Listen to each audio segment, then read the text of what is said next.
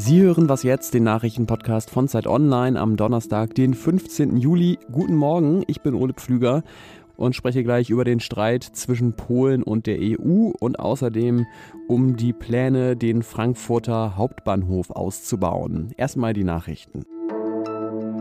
Ich bin Matthias Peer. Guten Morgen. Wahrscheinlich zum letzten Mal als Bundeskanzlerin ist Angela Merkel in den USA unterwegs. US-Präsident Joe Biden hat sie eingeladen und die beiden treffen sich heute, um unter anderem über den Neustart der Beziehungen zwischen Deutschland und den USA zu sprechen. Themen bei dem Treffen könnten auch US-Strafzölle auf Aluminium und Stahl aus der EU sein. Außerdem fordern WirtschaftsvertreterInnen, dass Merkel sich für eine Lockerung der Einreisesperre für EU-Bürger in die USA einsetzt. Reisende aus den USA dürfen bereits seit Juni wieder in die EU kommen. Heftiger Regen hat im Westen Deutschlands zu Überschwemmungen geführt. Bei Einsätzen in Nordrhein-Westfalen sind zwei Feuerwehrmänner gestorben. NRW-Ministerpräsident und Kanzlerkandidat Armin Laschet will heute die von Überflutungen besonders betroffene Ruhrgebietsstadt Hagen besuchen. In Rheinland-Pfalz ist im Kreis Vulkaneifel der Katastrophenfall ausgerufen worden. Die Schulen dort sollen heute geschlossen bleiben. Redaktionsschluss für diesen Podcast ist 5 Uhr.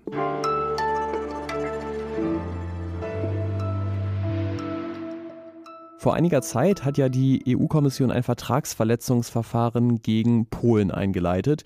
Es geht da um die von der rechtskonservativen Regierung eingerichtete Disziplinarkammer für Richterinnen und Richter am obersten polnischen Gericht. Die ist nämlich nach Ansicht der EU so eingerichtet und besetzt, dass es ein Verstoß gegen die Unabhängigkeit der Justiz ist. Und in diesem Verfahren spricht heute der Europäische Gerichtshof sein Urteil. Darüber möchte ich jetzt mit Ulrich Krökel sprechen, freier Korrespondent für Osteuropa. Hallo. Hallo. Ja, wie hat sich denn diese Reform ausgewirkt auf den, ich nenne es mal, juristischen Alltag im Land? Also sieht man jetzt tatsächlich eine stärkere politische Beeinflussung der Gerichte? Man muss sich natürlich klar machen, dass der ganz überwältigende Teil der Urteile überhaupt nichts mit Politik zu tun hat, sondern dass das ganz normale Strafverfahren sind. Aber in den Bereichen, wo Politik eine Rolle spielt, da kann man schon eine Auswirkung der Justizreform bemerken, und zwar eigentlich in beide Richtungen. Also zum einen gibt es tatsächlich recht spektakuläre äh, Fälle, in denen regierungskritische Richter ähm, ja selbst mit Strafverfahren überzogen werden. Äh, auf der anderen Seite gibt es aber auch durchaus so eine ja, ich nenne es mal so einen Widerstandsgeist in der polnischen Richterschaft. Also es gab vor kurzem einen oder Anfang des Jahres ein Urteil in einem recht spektakulären Fall wo drei LGBT-Aktivistinnen, so die berühmte schwarze Madonna von Stochau auf so kleinen Abziehbildern dann mit so einem Regenbogenheiligenschein versehen und die dann in der Nähe einer Kirche überall hingeklebt hatten und dann wegen äh, Beleidigung religiöser Gefühle angeklagt worden waren.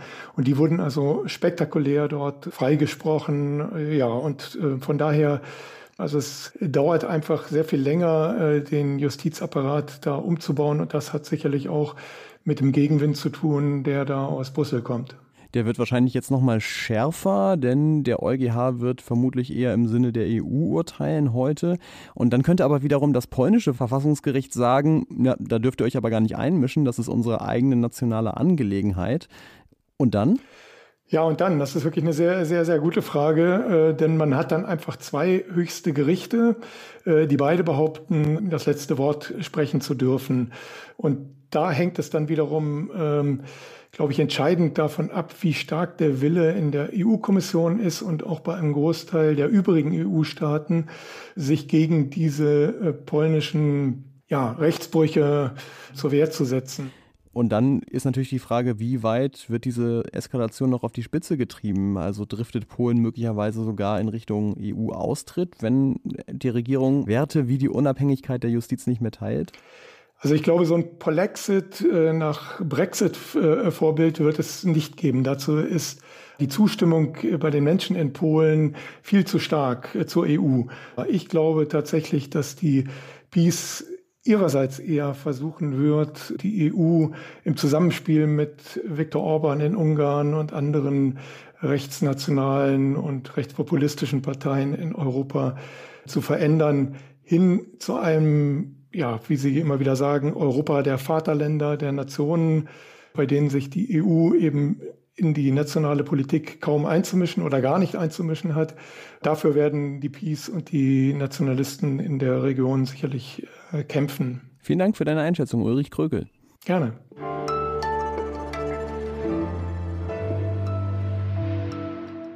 Und sonst so? Soll ich Ihnen was sagen? Wir haben schon wieder einen neuen Podcast. Gestern habe ich gedacht, dieses Opening fühlt sich an wie die WM, nur ohne Deutschlandflaggen. Und wenn Sie sich fragen, wann soll ich den denn jetzt noch hören? Das Gute ist, es geht ums Wochenende, also genau die zwei Tage, wo es kein Was jetzt gibt. Und was machst du am Wochenende? Der Podcast für die zwei kürzesten Tage der Woche. Das heißt, Sie können es super hören, während Sie gerade auf den Montag warten. Und in diesem Podcast sprechen Christoph Arment und Ilona Hartmann vom Zeitmagazin. Ilona hat uns ja äh, was zu Trinken mitgebracht. Ja.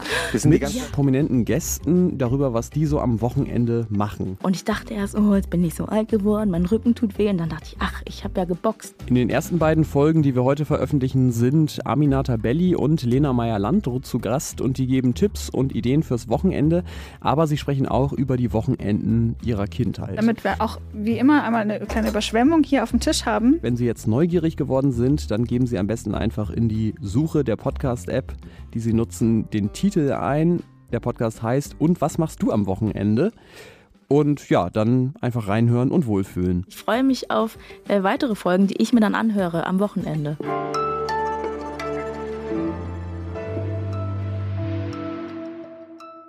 Die Deutsche Bahn will den Frankfurter Hauptbahnhof aus- und umbauen. Das Ganze soll 3,6 Milliarden Euro kosten und der Bau, so ist es geplant, im Moment von 2030 bis 2040 dauern.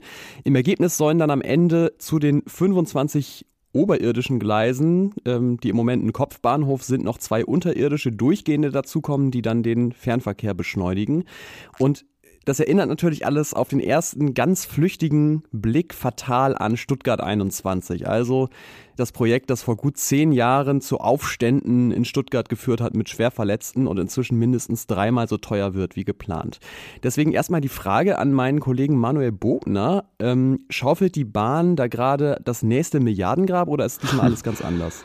Also ich würde sagen, es könnte irgendwas dazwischen sein, weil man jetzt ehrlich gesagt noch nicht genau sagen kann, ob das alles im Rahmen läuft mit den geplanten Kosten, die 3,6 Milliarden, die du genannt hattest. Das Projekt ist auf jeden Fall viel kleiner als Stuttgart 21 und es sieht auf den ersten Blick auch verkehrspolitisch wesentlich sinnvoller aus als Stuttgart 21, weil es eben kein städtebauliches Projekt ist, was Stuttgart 21 immer auch war, sondern wirklich rein verkehrspolitisch. Man hat erkannt, der Frankfurter Bahnhof ist zu klein, drumherum ist wenig Platz. Was macht man? Man versucht unter die Erde zu gehen. Also das leuchtet auf jeden Fall auch manchen Verbänden, die bei Stuttgart 21 von Anfang an dagegen waren, ein. Und in der Hinsicht ist das Projekt jetzt doch, hat ein bisschen besseren Start als Stuttgart 21, würde ich sagen. Hm. Wenn wir mal diesen Vergleich jetzt vergessen und das Ganze unabhängig von Stuttgart 21 angucken, was soll denn der Ausbau für den Zugverkehr in Deutschland bringen? Da ist ja Frankfurt schon ein Herzstück, ne?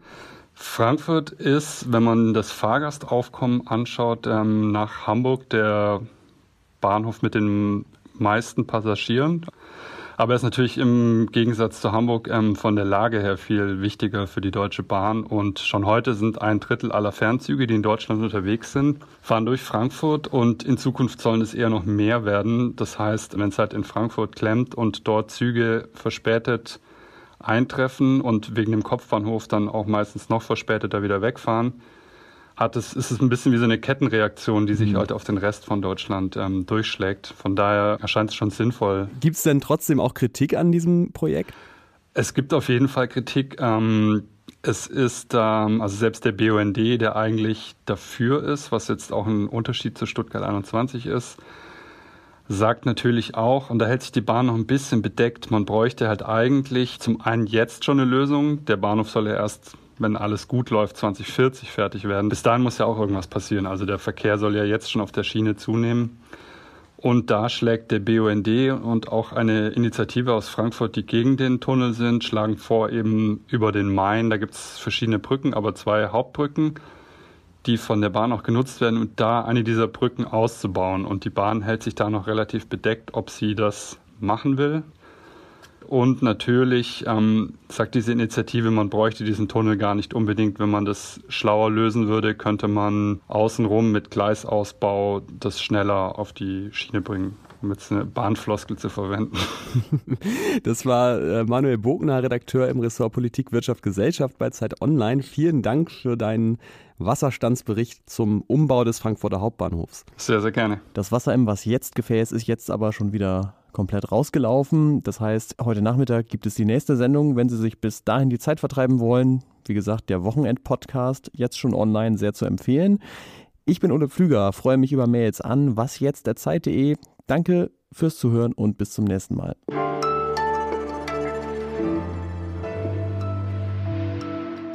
Kannst du nicht äh, unseren Hörerinnen und Hörern auch einen kleinen Tipp geben, wie sie die perfekte Schlafmaske Also, bekommen?